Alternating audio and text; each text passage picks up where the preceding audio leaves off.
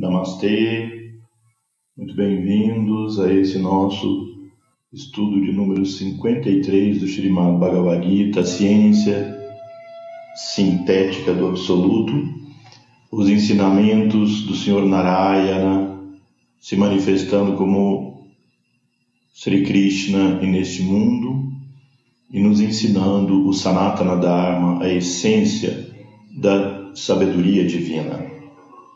Então, nós vamos começar com o mantra. Coloquem as mãos juntas frente ao coração espiritual no centro do peito. Vamos invocar as bênçãos do Senhor Ganesha e do Senhor Narayana em sua forma de Nara Narayana,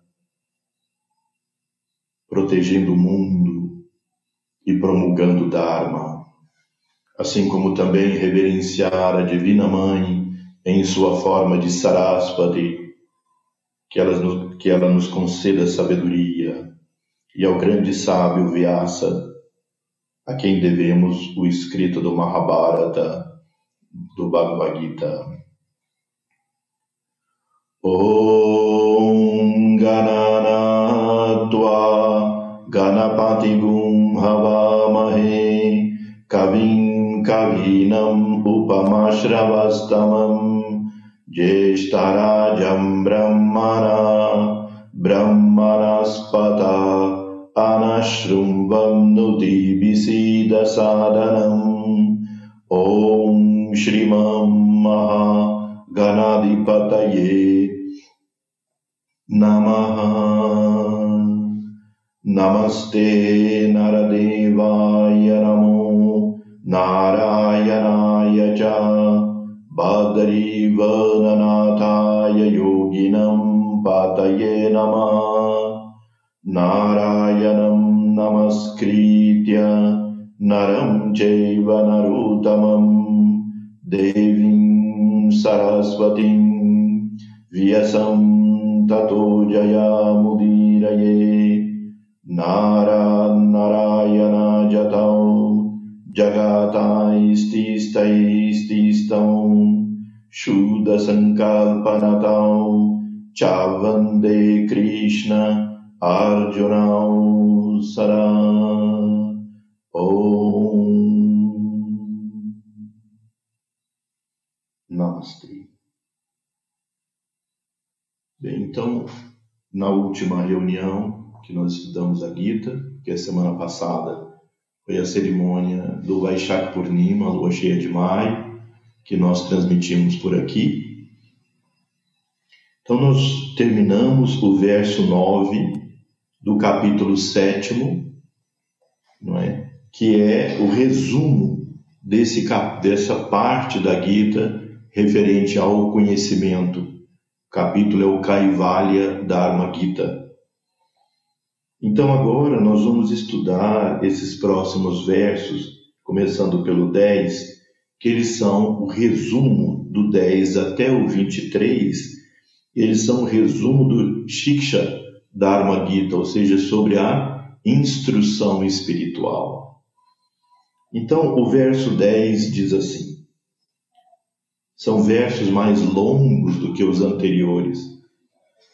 A árvore Ashvata transmutação do processo sansárico mundanal em Swarupa ou forma, cujas raízes começo estão em cima, no I manifestado, e seus ramos, via Vassaya Dharmas ou as leis do funcionamento, se estendem para baixo na criação manifestada, é declarada eterna por meio do Swabhava. Suas folhas significam os muitos Gayatris ou Dharmas. O aspirante que assim entende isso, a árvore do processo samsárico mundanal, é sábio nessa ciência. Então, esse verso e os próximos, eles trazem um conhecimento bastante profundo sobre a origem e a formação do universo e sobre a constituição do universo. Vamos ver o verso em sânscrito, Urdhvamulam adashakam ashvatam prahu avyayam chandam siyasya parnani yastam veda savedavi. Então, Sri Krishna aqui faz o simbolismo da árvore ashvata, que é a ficus religiosa, que na Índia também é conhecido como pipalo. É, muitas vezes o pessoal do Ayurveda se confunde um pouco que o pipali é o piperlongum, né?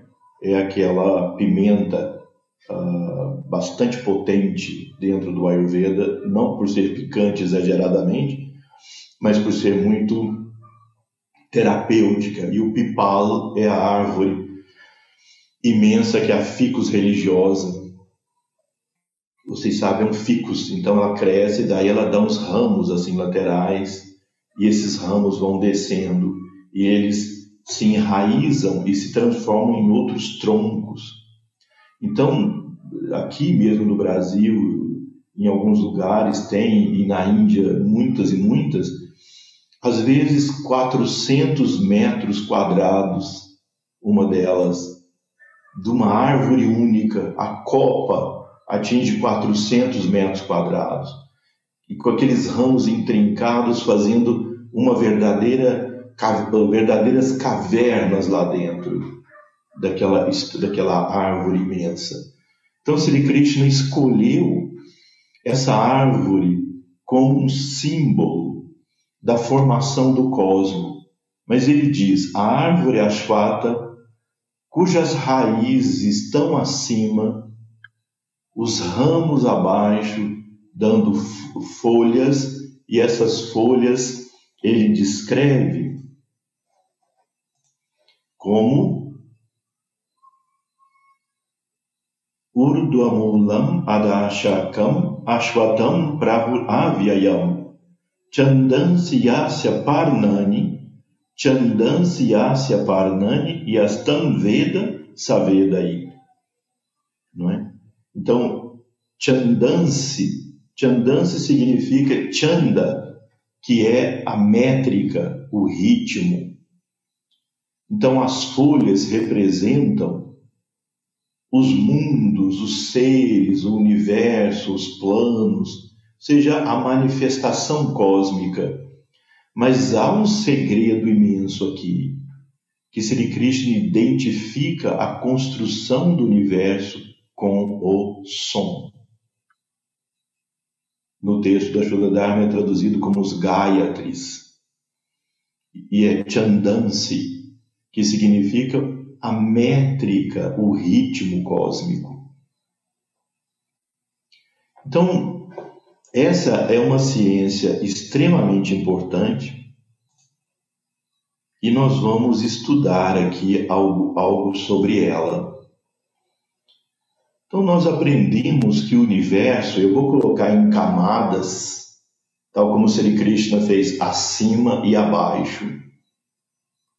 Mas não tem essa conotação de como camadas de cebola são universos que se interpenetram, ocupam o mesmo espaço, porém em outra dimensão. Realidades diferentes, mas que se comunicam. Então, o, vamos colocar assim: o universo tem sete planos. Desculpem aqui a falta de habilidade aqui com o desenho. Mas então esse mundo físico, esse é o Buloka, como nós já vimos, é o plano físico. Vamos chamar de plano denso. Esse segundo, vou colocar aqui ao lado, é o Buvar Loka, que é o mundo astral.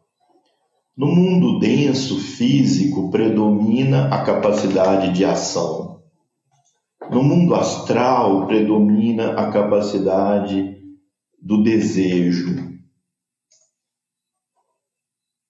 Ou seja, no plano astral, no plano físico, ele é composto de terra, água, fogo, ar e a caixa. Ou seja, nesse universo que nós conhecemos, que nossos equipamentos percebem, tanto nossos equipamentos sensoriais como os equipamentos da ciência, ele é formado por esses cinco estados da matéria. Então aqui é um universo de ação, nós já vimos isso.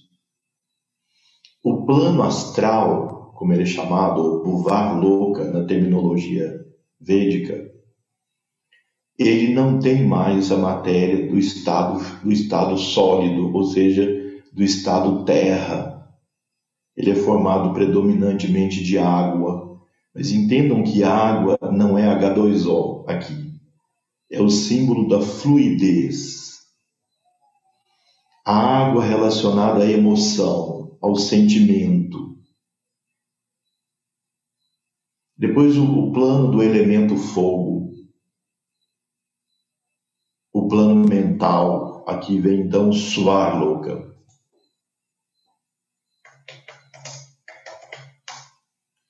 Que é o plano mental, que é o plano do pensamento.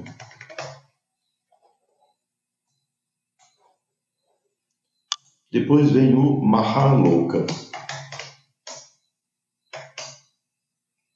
que é o mundo superior que é onde predomina Budi, nossa inteligência divina. E assim, os outros planos, cada vez de maior glória. Então, os ensinamentos védicos e que depois a teosofia trouxe de uma forma é, didaticamente mais fácil de compreender, Cada um desses planos é dividido em sete subplanos. Em sete subplanos. O que são os sete subplanos? Sete estados diferentes da matéria. Então, por exemplo, o nosso universo conhecido, ele é formado do estado sólido, do estado líquido e do estado gasoso. Esses são os primeiros três subplanos do plano físico. Mas o plano físico tem outros estados mais sutis, como a luz, o som,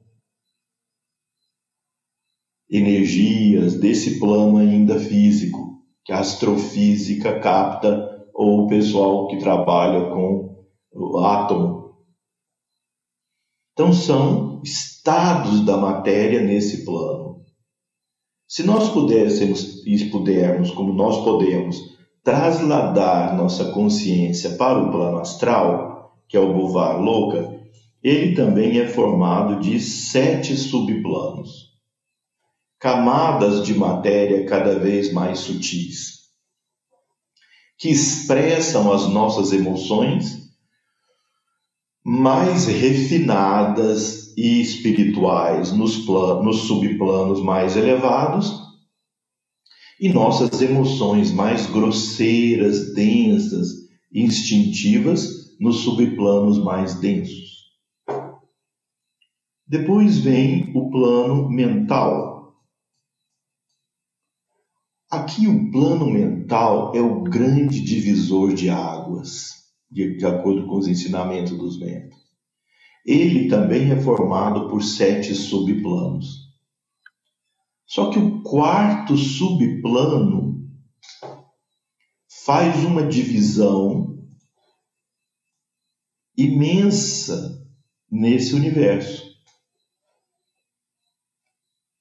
Porque até o quarto subplano esse é o plano do conhecimento.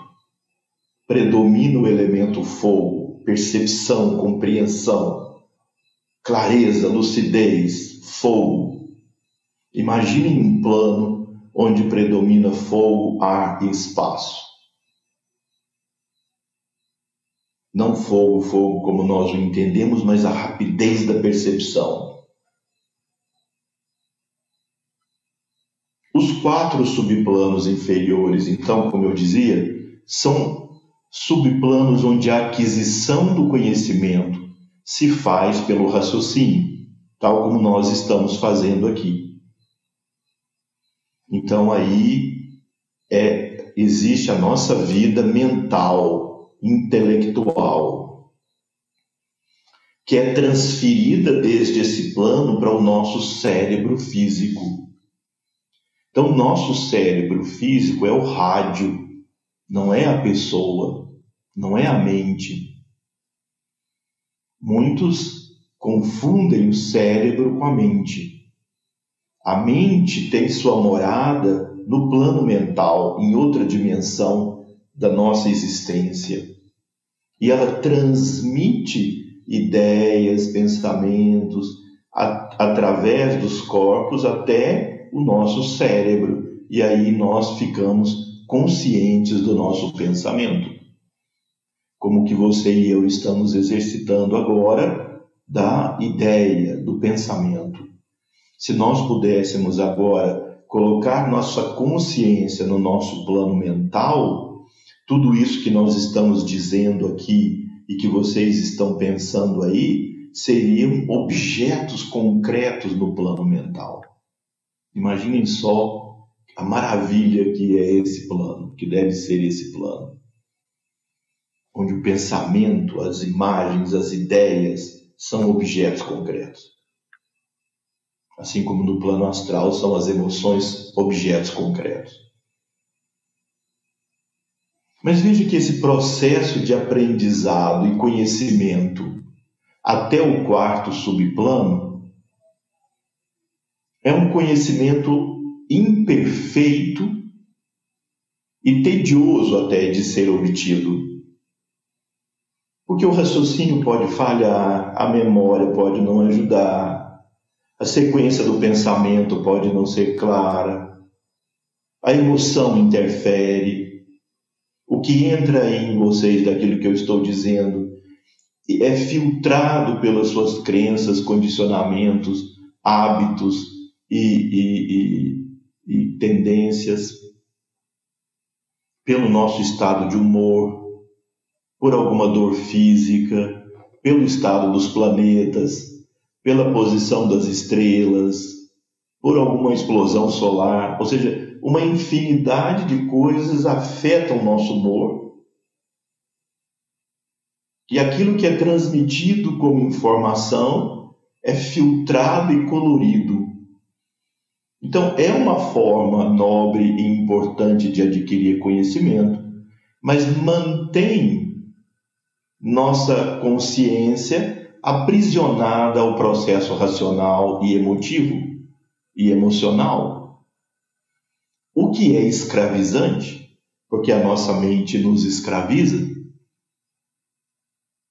Então, o quarto subplano é um grande divisor de águas do universo, universo cosmo, porque a partir do quinto subplano o conhecimento já não é obtido mais por meio por meio da, do raciocínio, é a percepção direta, é a compreensão direta, porque é o plano da unidade e ele se chama Maharloka. Então, Maharloka é essa parte superior do plano mental Então, quando nossa consciência consegue atingir este plano, Maharloka, nós temos a imediata percepção da unidade, o samadhi, o êxtase. Alguns chamam êxtase porque ele é interno de percepção instantânea do todo e não a fragmentação do pensamento ou da emoção. Então, aquela escravidão gerada pela mente é superada e nossa consciência entra no plano da chamada mente pura, Buddhi, no seu estado original, pura consciência percepção da unidade. E esse é o estado que almejam os yogis. A meta de um yogi é realizar primariamente uma louca.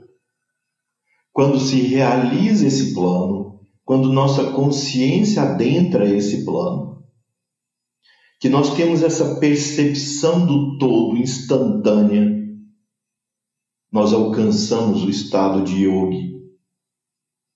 E nós nos libertamos então da escravidão da mente e consequentemente alcançamos, consequentemente alcançamos moksha, a libertação espiritual. Até aí, por vidas, vidas, vidas e vidas, nós nascemos e morremos sem alcançar esse plano.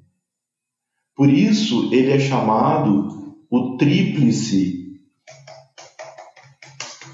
samsara, ou a tríplice roda de nascimentos e mortes.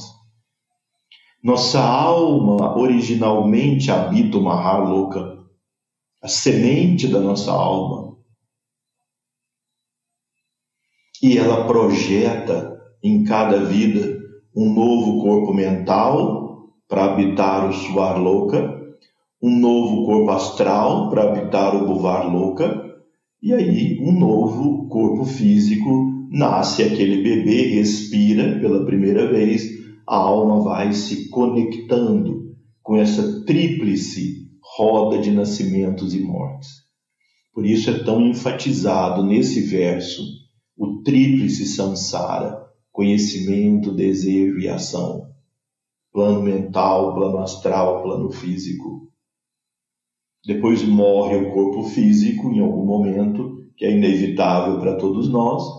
Nossa consciência se traslada para o corpo astral, morre, então nós experimentamos o mundo astral pós-morte, com as nossas emoções e aquilo que foi condicionado depois morre o corpo astral, nossa consciência vai para o corpo mental. E nós experimentamos os ideais e formas de pensamento que construímos durante a vida. Nossa alma assimila tudo isso. E aquilo que a nossa alma assimila se projeta numa próxima vida como nossas tendências inatas. Então, aquilo que nós pensamos regularmente aquilo que se constitui das nossas nos nossos padrões mentais, emocionais, afetivos e de pensamento culturais que se incorporam na nossa pessoa até a morte, vai se transformar na nossa realidade na vida pós-morte e em tendências para a próxima vida. Você e eu temos então a herança da história das nossas vidas passadas, que nos trazem, tal, talvez, e obviamente todos nós, talentos inatos, e nos trazem obstáculos, porque foram alimentadas essas tendências em vidas passadas. Mas então, para esse nosso estudo agora, nossa alma habita uma louca, mas não consciente do, desse universo, como um embrião que vai crescendo e se desenvolvendo e projetando vida após vida, vida após vida, até que finalmente, em algum momento, ainda habitando esse mundo físico, que aqui nós nos escravizamos e aqui nós nos libertamos. Ainda habitando esse mundo físico, nós entramos num estado de meditação profunda e vamos passando por essa, esses degraus das moradas divinas, até que finalmente tomamos consciência plena do Maharloka, experimentamos a unidade, e voltamos à nossa essência. Por isso é dito que essa é a morada dos yogis, Mahaloka, o grande mundo, morada de Budi, onde a consciência divina habita, obviamente, em planos mais transcendentes, com mais clareza e poder, mas esse plano é chamado Swara Reka, o raio do som. E aí começa esse simbolismo de Sri Krishna. Aqueles que estudaram já a filosofia Sankhya, que sustenta o trabalho tanto do Ayurveda quanto do Yoga, já perceberam, já aprenderam sobre os tanmatras. tanmatras. Ou seja, o conceito fundamental é que o universo todo é sonoro. O universo é uma grande sinfonia. Deus, habitando uma louca, é o grande construtor desse universo, o grande arquiteto do universo, o grande maestro, o grande compositor da sinfonia, primeiro. Quando se vai compor uma música, primeiro as notas da música o ritmo e as notas se encontram apenas na mente do autor, do compositor.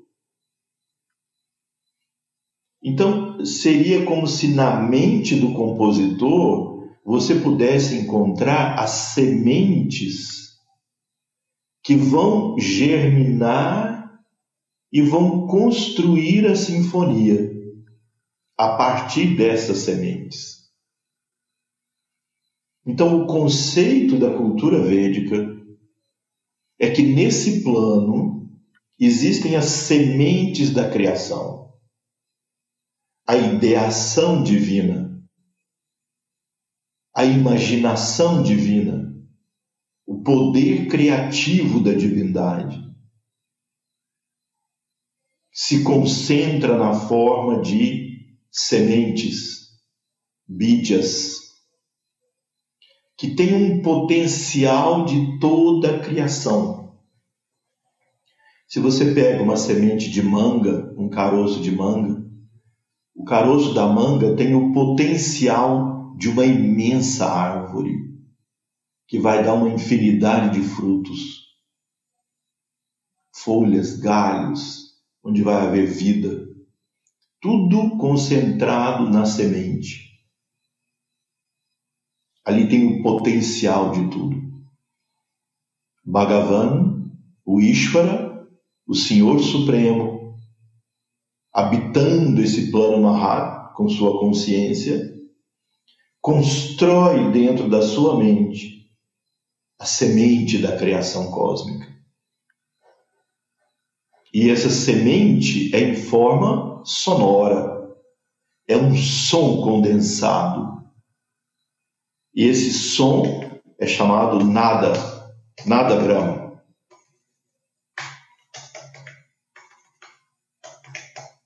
O som no estado nada. Nada não é nada em português, é nada no sentido de imanifestado, além de todo nome e toda forma habitando exclusivamente a consciência divina.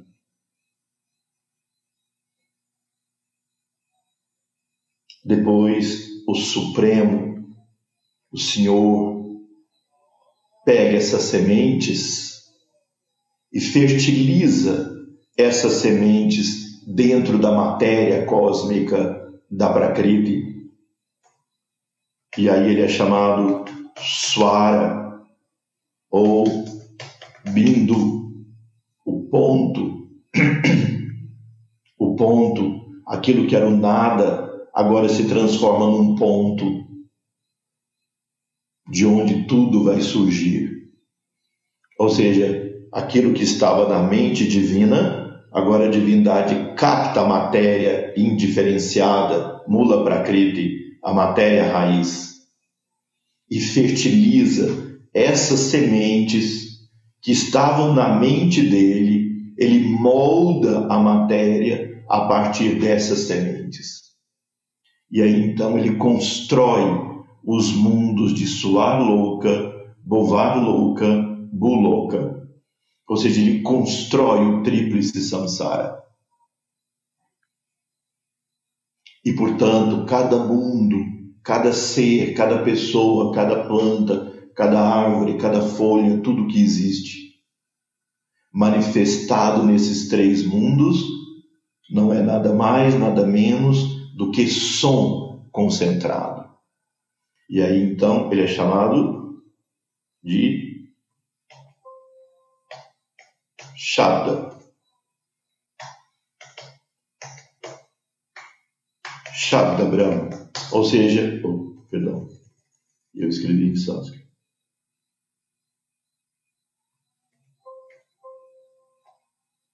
Ele é chamado Shabda Brahma. Ou o Brahma sonoro. Shabda é som. Vejam que conceito incrível esse. Impressionante. Todo esse universo é som. Isso lembra o primeiro verso do Caibalion de Hermes Trismegisto. Tudo no universo é vibração e na Bíblia que diz, Deus disse, faça-se a luz. Primeiro ele disse, ele emitiu o som. Então todo esse universo é sonoro. Daí vocês entendem a importância da execução dos mantras de forma com ritmo apropriado. o que são os mantras? Os sábios, os seres espirituais, os nossos mestres divinos, eles entraram em meditação e entraram numa louca, entraram na consciência divina e eles captaram essas sementes da criação cósmica, algumas dessas sementes e eles, com o poder divino, conectaram essas sementes à Shakti, ao poder da Divina Mãe. E aí eles outorgam aos discípulos para que nós possamos entoar esses sons de poder e despertar essa semente divina dentro de nós. Aquilo que está potencial se manifesta.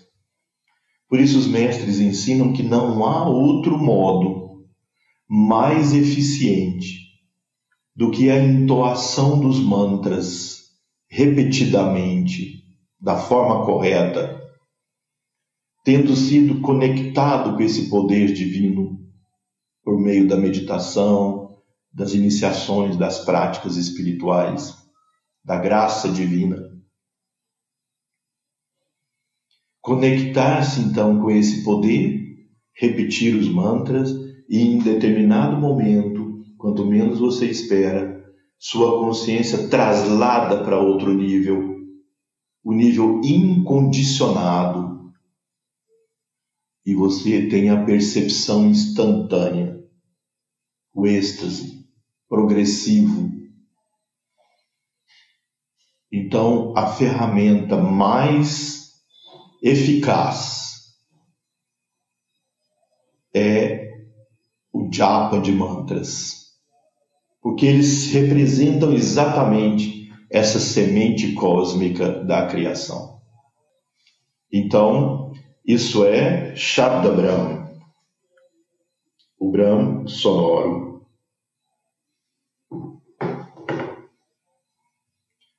Por isso, o som possui três estados nada, suara e shabda, ou também chamado kala. Kala que é o tempo, o movimento cósmico. Então nada, suara, shabda, ou nada, bindu, kala. As três expressões do som. O som imanifestado, a semente do som conectada e fertilizada na matéria quando eu digo matéria, não é desse plano só, de todos os mundos. e se expressando então como o Brahma sonoro, que é o tríplice samsara. Por isso é que, como eu dizia na filosofia Sankhya, eles são chamados tanmatras, essas sementes. Tanmatra significa a divina medida, a medida cósmica. A medida com que o Supremo pauta a sua maestria do universo. Então, essa visão tão extraordinária, eh, sonora, Sri Krishna traduziu na forma da árvore Ashvata, a ficus religiosa. Onde estão as sementes dessa árvore? No Maharloka. Daí surgem as raízes nutridas na consciência divina nutridas na consciência divina. Ali vem o poder da chape que entra na matéria. E aí o tronco tem essa seiva, e depois as folhas, os ramos, vão sendo os vários mundos, mas todos eles se expressam na forma sonora. Por isso é que tem Chandamsi, Chandamsi, ou seja, o ritmo cósmico, o som. Então agora nós podemos ler esse verso com esse olhar. A árvore Ashvata, transmutação do processo sansárico em Swarupa ou forma, ou seja, a formação do universo cujas raízes estão em cima no imanifestado. Aqui o imanifestado representa Maharloka. E seus ramos, Vyavasaya, Vyavasaya significa o funcionamento do processo do universo. Os mundos, os planos, os seres se estendem para baixo na criação manifestada. É declarado eterno, ou seja, essa alimentação do processo do mundo, do universo, é eterna. Suas folhas significam os muitos Gayatris ou Dharmas. Ou seja, cada folha é a expressão da vontade divina por meio do som. O aspirante que assim entende isso, a árvore do processo sansárico, é sábio nessa ciência. Então, aquilo que nós colocamos aqui de forma bem simples, simplificada, é esse conhecimento dessa ciência. Esse conhecimento tem o nome de Gayatri. Tem o nome de Gayatri, que representa essa manifestação do som cósmico. Então, o que são os Vedas? Os Vedas são versos compostos a partir dessa materialização do som cósmico. Os Vedas não são simplesmente escritos, escritos com composições de autores. Os Vedas são captados dentro dessa mente divina, os ritmos, então eles são trazidos e aí codificados da forma da expressão sonora. Entoar os Vedas e esses mantras védicos, eles trazem esse poder de transformação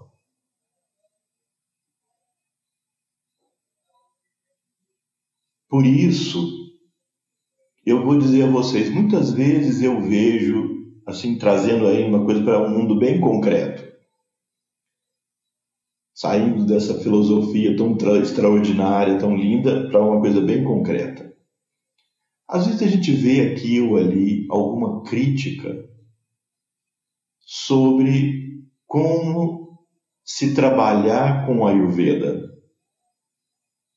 Como se o Ayurveda fosse simplesmente uma ciência de alimentação, ervas medicinais, uma medicina física concreta, onde a mente é a psicologia comum. Sem abordar esse aspecto espiritual superior, pelo menos no sentido de que muitos dizem: bom, se você adota mantras como terapia, você está fazendo é um, é um esoterismo, é uma, é uma coisa mística que não é do Ayurveda. Mas aí você pega o capítulo maior do Charak Samhitas, da parte de clínica, o Kaya Chikitsa, que ele fala de febre ou Jwara. E aí ele vai falando sobre o tratamento, primeiro o entendimento da febre. E quando ele chega num determinado momento, ele fala: Bom, então aí, quando você, quando seu paciente tiver tal febre, entoa Purusha Sukta. Entoa o mantra tal, entoa o mantra tal. Porque eles conhecem e reconhecem a importância da mente divina, do poder do som. Isso está inserido na cultura védica. É claro que o Ayurveda pode ser praticado por pessoas de qualquer religião, sem dúvida. Eu já tive muitos, e tenho muitos amigos médicos ayurvédicos na, no sul da Índia, em Kerala, que são católicos. Já levamos nossos alunos lá por muitos anos fazendo cursos em Kerala com os alunos, e muitos deles faziam em nome do Pai, na hora de começar a aula, me pediam para entoar um mantra védico. Isso não, não importa, não é o conceito de uma seita religiosa, mas é o conceito de que esses mantras, esses sons, essas fórmulas espirituais dos Vedas, elas estão acima de qualquer sectarismo religioso. São fórmulas sonoras que têm um poder extraordinário de transformação. Quando entoados da maneira correta e com consciência. O devaneio mental é oposto à evolução. Todas essas práticas precisam ser feitas de forma muito presente, aqui agora, conscientes, com a unidirecionalidade da consciência para a entoação do mantra, o japa. Então, nós podemos dizer que aqui no Mahaloka existem as sementes da criação. Depois aí vem as raízes, o tronco, os galhos, as folhas e aí forma essa imensa árvore cósmica, Ashwata. Esse é o significado desse verso. Depois vem o seguinte verso. Esta árvore, o processo sansárico mundanal, aqui quando fala mundanal, é preciso entender bem que não é o mundano, no sentido de o, o da vida material ruim, negativo. Não. Aqui talvez essa tradução nem seja tão boa usar essa palavra. É o processo sansárico dos três planos, não é só do plano físico e muito menos das coisas negativas, é todo todo o contexto dos três planos do universo. Essa árvore estende seus ramos, os vyavasayas, para cima, yoga. Eles, os ramos, se manifestam diferentemente por meio das gunas, sattva, rajas e tamas, E suas gavinhas significam o princípio causal. Ou seja, o Atma é aquilo que sustenta tudo isso. Ele emana Shakti. E a Shakti é como a seiva dessa árvore. A Shakti é como a, é como a terra que nutre e a seiva que alimenta. No mundo dos homens capazes da mais alta evolução, estas brâmicas manifestações presidem sobre o tríplice Vyavasaya, conhecimento, desejo e ação, terminando em sannyasa, embaixo em pravriti e nivriti e em cima em yoga por meio de tyaga.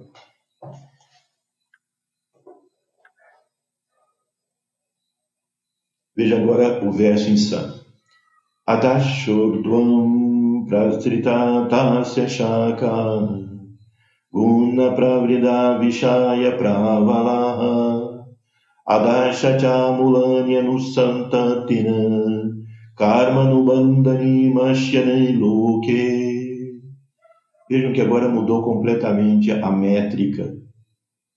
A métrica anterior era anustup, e agora essa métrica é tristup, e também a outra métrica, o padjati são métricas diferentes, porque o número de sílabas é diferente e onde sobe e desce a voz também muda.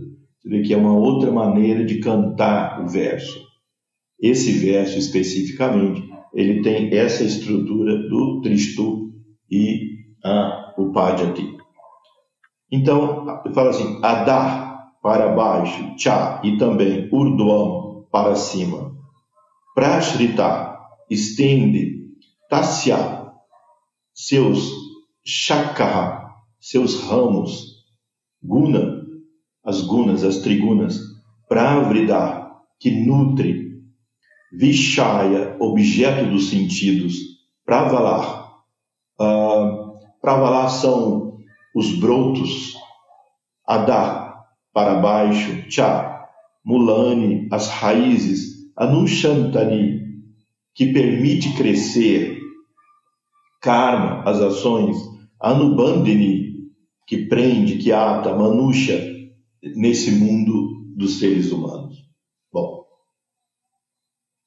então, essa árvore da criação, lá na ponta, lá nos frutos, lá na folha, estamos nós. Essa árvore nos ata, nos prende. Por quê? porque ele é formada de ação, desejo e conhecimento. E nós já vimos que esses três geram o aprisionamento, desejos não realizados, conhecimento que não se concretizou em, em, algo, em algo ativo, não ação que falta conhecimento e desejo, isso vai nos atando na roda de nascimentos e mortes gerando o karma. Então, essa árvore, nós somos lá os ramos finais, estamos atados a ela. Vocês veem que uma, uma outra imagem parecida com essa vem no mantra extremamente poderoso Mahamrityunjaya, mantra dedicado ao Senhor Shiva, também chamado Markandeya Mantra. Ele diz: Om Triambakam Yajamahe Sugandhim Pushtivardhanam Urvarukamiva Mrityor Mukshiyamamritaat Veja, Urvarukamiva significa, assim, literalmente, Fala assim: Ó oh, Senhor de três olhos, tu cujo hálito é mais fragrante que a mais fragrante de todas as flores. Assim, a gente traduz assim, ó, assim como um fruto maduro se desprende do seu galho, mas aqui literalmente fala, assim como o pepino se desprende do seu pepineiro, né? Se vocês já viram como é que é uma, uma planta eh, do pepino, é uma trama é uma trama no chão. Ela vai tomando conta. E ali no meio daquela trama nasce o pepino. E quando o pepino está maduro, ele espontaneamente se desprende. Fica ali, mas desprende. Então é como se o pepino tivesse se desprendido dessa teia que é o pepineiro. Então, assim como um fruto maduro se desprende do seu galho, me liberta do ciclo de nascimentos e mortes e mostra minha natureza imortal. Essa é a tradução do Mahabharata Então, essa árvore asfata linda, imensa, que gera o universo todo, nós em todos os planos somos esses produtos finais. E nós somos completamente dominados pela influência das tribunas, porque é como se essa a seiva tivesse a qualidade em nós de predomínio de sátua, predomínio de rádias, predomínio de tamas. Quando predomina uh, tamas nos nossos elementos, e esse predomínio é principalmente em arrancar a manas, e no Buda, no seu aspecto do intelecto, quando nesse complexo que é a nossa psique, o ponto de função maior das tribunas, quando predomina tamas, há a obscuridade, a não compreensão, a não percepção, a ignorância, é a raiz da ignorância. Quando predomina rádias, é o impulso do ego é o impulso para a ação pessoal egocêntrica. É mais ativo e dinâmico e inteligente do que quando predomina tamas, mas é um dinamismo uh, motivado pelo ego. E quando predomina sátua, é a força evolutiva, é a força de purificação, é a força do despertar da consciência em nós. Essas três forças, ou qualidades da matéria, melhor dizendo, que não são forças, são qualidades da matéria. Essas três gunas ou qualidades estão dominando o funcionamento dessa árvore. E, consequentemente, cada um de nós tem um jogo dessas três, principalmente no nosso mundo mental, emocional e físico. Então, por isso, esse verso se refere a, a esse tema. Essa árvore estende seus ramos para baixo, ou seja, cria o universo, e para cima, recolhe o universo. Periodicamente, esse universo se expande, periodicamente, esse universo se recolhe é chamado dia de Brahma, a noite de Brahma. Eles, os ramos, se manifestam diferentemente por meio das tribunas, de acordo com as qualidades da matéria. E suas gavinhas significam o princípio causal ou atma, onde essa árvore se prende para colher sua seiva. No mundo dos seres humanos, estas brâmicas manifestações presidem sobre o tríplice Vyavasaya, que é Gnana Bhakti Karma, terminando com Sannyasa, na parte inferior, e Pravriti Niviti, Nivriti na parte superior, ou Yoga. Aqui, sua expressão sansárica referida acima não é conhecida como tal, nem em seu princípio, Srishti, nem em seu meio, Stiti, e nem em seu fim, Laya. Só pode conhecer esse eterno processo samsárico mundanal o aspirante capaz de profundo entendimento, isento de perspectiva pessoal, mediante completo desapego, sannyasa e tyaga. Aí, agora vamos ver junto com o verso 4, ou seja, o verso 13, melhor dizendo. Logo, por meio desse entendimento, a busca suprema deve ser intentada. Quando se alcança a meta, eles, os aspirantes, já não erram. Eu, como representante de Brahma, sendo o refúgio final e o Supremo Senhor, conheço esse Purusha primordial, Adi ou Mahat, como uma parte de mim mesmo, de onde o remoto cosmo foi manifestado. Então, o verso 3, e, ou seja, o verso 12 e 13, aqui diz assim: Narupam Ashyeha Tato Palabhyati Nanto Cha Chadirna Cha Ashvatam Enam Suviruda Mulam Asanga Shastrena Dridena Chitva Tata Padam Tat Parimarjitatvam Yasmin Gata Na Nivartanti Bhuyah tam eva chadyam purusham prapadye yata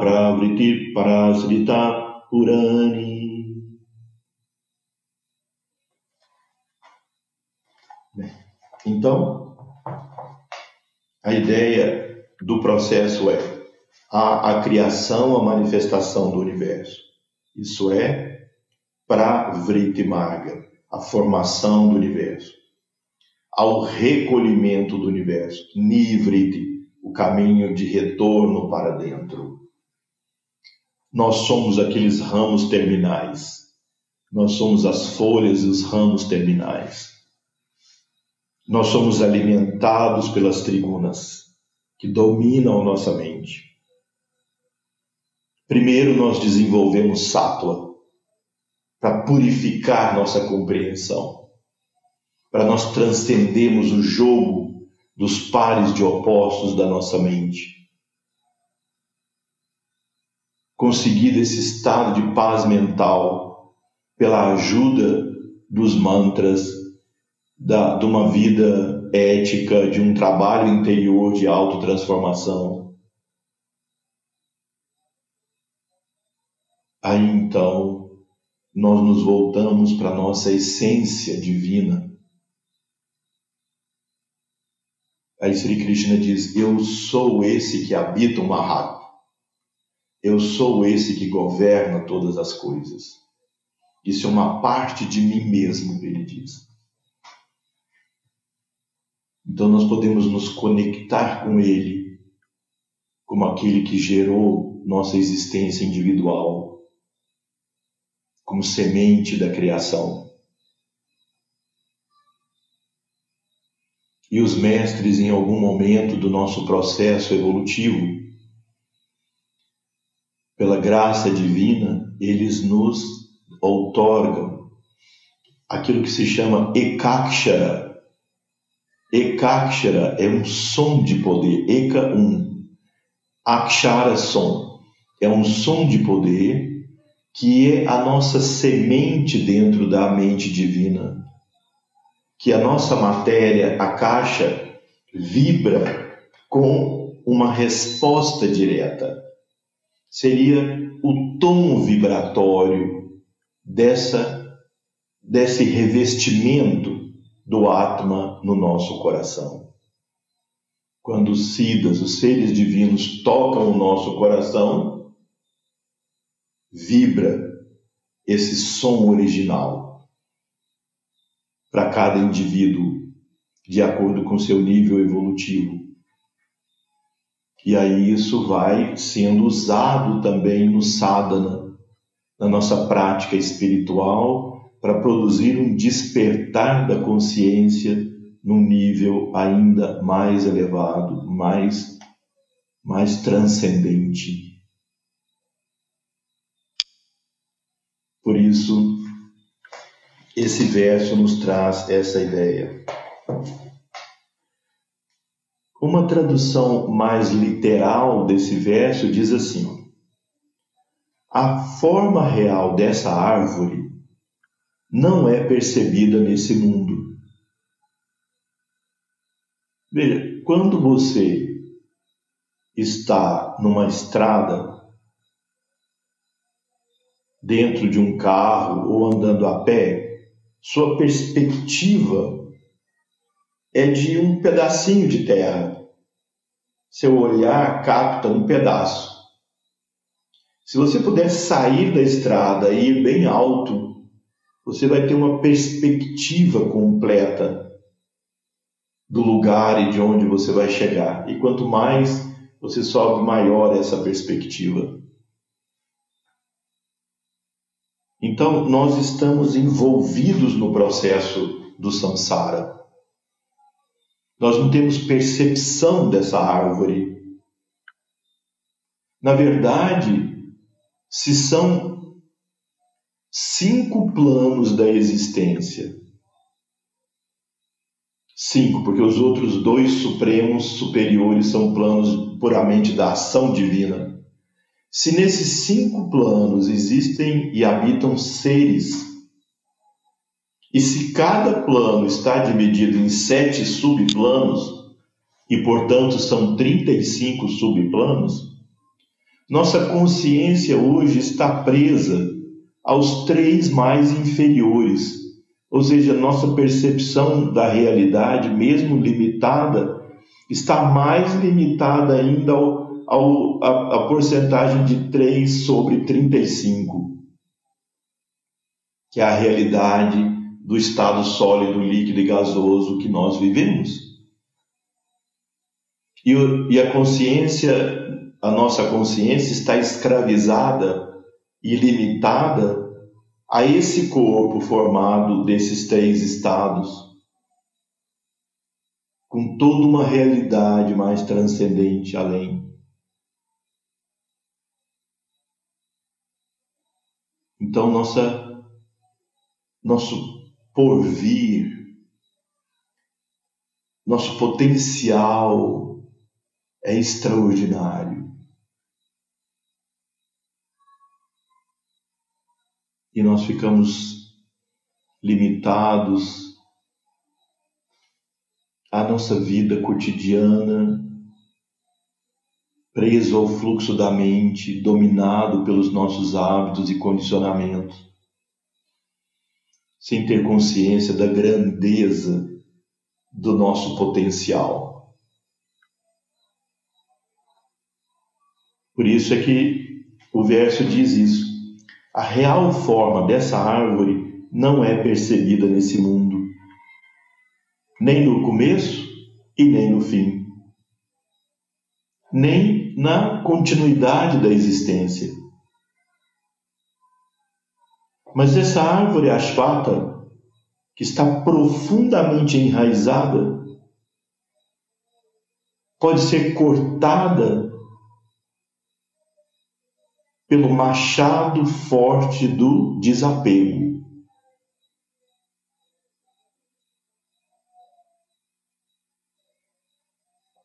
Então, nós podemos, através do desapego,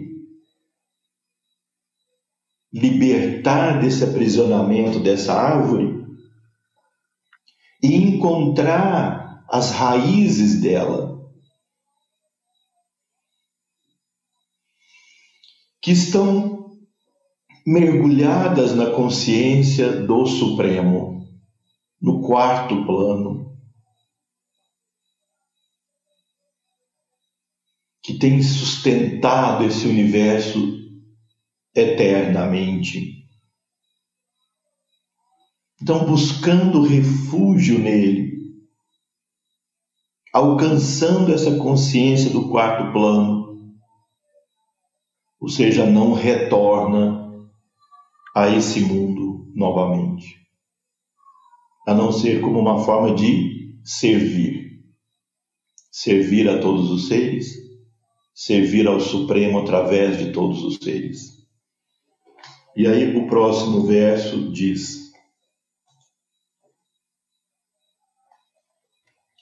Aqueles aspirantes que diferenciam o princípio de vida da matéria, que superaram a egoísta perspectiva, que são versados na ciência do princípio de vida, executando ações sem apego a seus resultados, liberados das dualidades que geram prazer e dor, e, portanto, sendo conhecedores do Atman como a causa de tudo, alcançam, conhecem aquela imutável morada.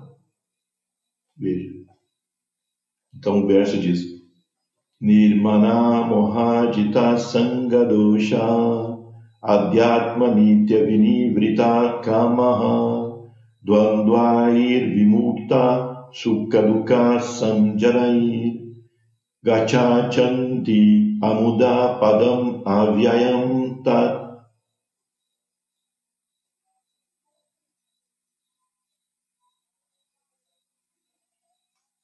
Então diz: aquele que está livre de mana, mana aqui tem o sentido de vaidade, morra de ilusão, tendo superado o apego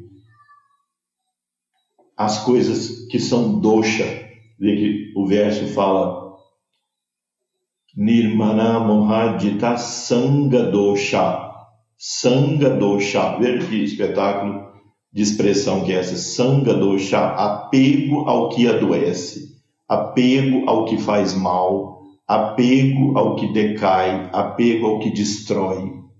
Porque a palavra dosha, ainda que muito usada no sentido da constituição individual, vata, pitta e kapha no Ayurveda, dosha significa o que decai, o que obscurece, o que destrói,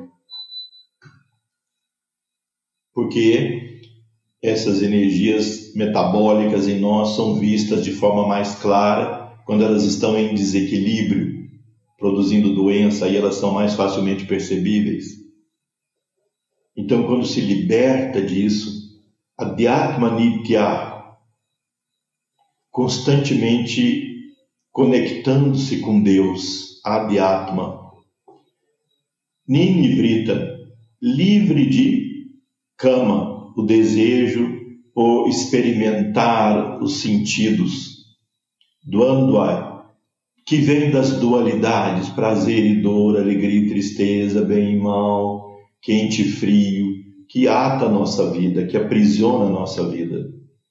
Vimuktaha, libertado, Shukaduka, do prazer e da dor. Samdina, conhece, conhecido como Gachanti, obtém a mudar Padam, aquele lugar, Avyayam, de eterna bem-aventurança. Então aqui esse verso sintetiza esse caminho da busca interior. Libertar a mente das ilusões, do aprisionamento,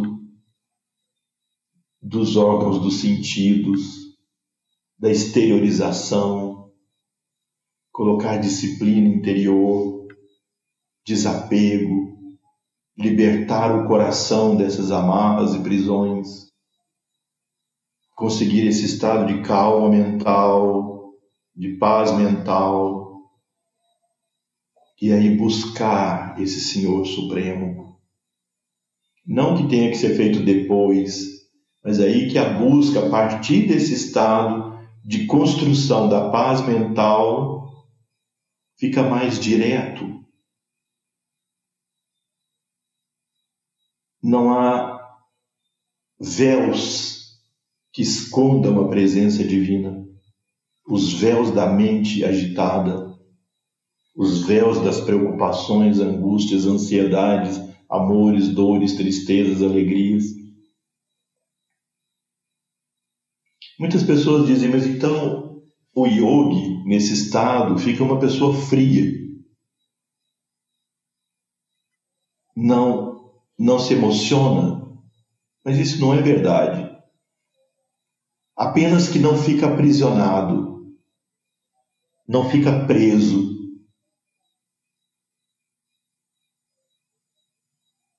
Tem um sentimento de compaixão e sensibilidade pela, pelo sofrimento humano pelas necessidades dos seres. Tem profunda compaixão, mas não aprisionamento mental. Permanece desapegado. O coração profundamente livre. Essa é a tarefa mais difícil da vida, provavelmente, para a maioria de nós. Mas isso se alcança não só pelo esforço da nossa vontade, mas também rogando a graça divina. Que a divindade possa emanar sua graça para que a gente possa transcender essas limitações. Porque muitas vezes nós todos sentimos que as forças do nosso da nossa personalidade, da nossa inteligência, nossa vontade, a nossa capacidade de fazer, de agir, parecem insuficientes para muitos de nós, para o tamanho que a tarefa se apresenta, porque a mente cria seus mecanismos de defesa e nos embala em diferentes formas de sublimação, de justificativas e diferentes maneiras de evitar o entendimento de que essas coisas são como frutos do mar morto, que ainda que bonitos e vistosos quando comidos, eles se esfarelam como como uma maçã seca. Esse é o símbolo do fruto do mar morto. Então, esses versos que nós estudamos hoje, eles fazem parte do, do resumo daquilo que um aspirante espiritual deve aprender. Essa estrutura cósmica da árvore ashwata, da manifestação na forma de som, o som original na mente divina, a manifestação desses sons como os planos, os mundos, nós como o ramo final dessa manifestação, um dos ramos finais dessa manifestação, associado com todos os outros, e agora, como nos libertar disso? Compreender como funciona e perceber que isso é apenas uma expressão do que nós somos e não nossa essência divina, nosso Swabhava. A vida é um conjunto harmonioso dessas duas funções. Se voltar para dentro para compreender a nossa natureza divina e nos voltarmos para fora para podermos atuar no mundo para o nosso próprio bem e o bem de todos os seres. Para nossa própria prosperidade e a prosperidade de todos os seres para nossa própria felicidade e a felicidade de todos os seres. Com o coração puro, livre, em paz, centrado na presença divina. E para isso, todos os dias se sentar para meditar, todos os dias contemplar essa presença divina. Então, é isso por hoje, desses versos. Mais uma vez gostaria de agradecer a vocês pela participação, pela presença, esse momento de comunhão que nós temos nessa essa experiência da, do conhecimento divino. E, se Deus quiser, nos encontraremos no nosso próximo, na próxima quarta-feira, às 20 horas, com o nosso próximo estudo. Vamos fazer então um mantra de encerramento. Kayena Manasendriya Irva buddhyatmana Vaprakriti swabhavat karumyadhyat Sakalam Parasmai Narayanaye Tisamarpayami Narayanaye Tisamarpayami Shri Guru Bhyo Namaha Hari Om Namastê Boa noite a todos, Namastê, até nosso próximo encontro.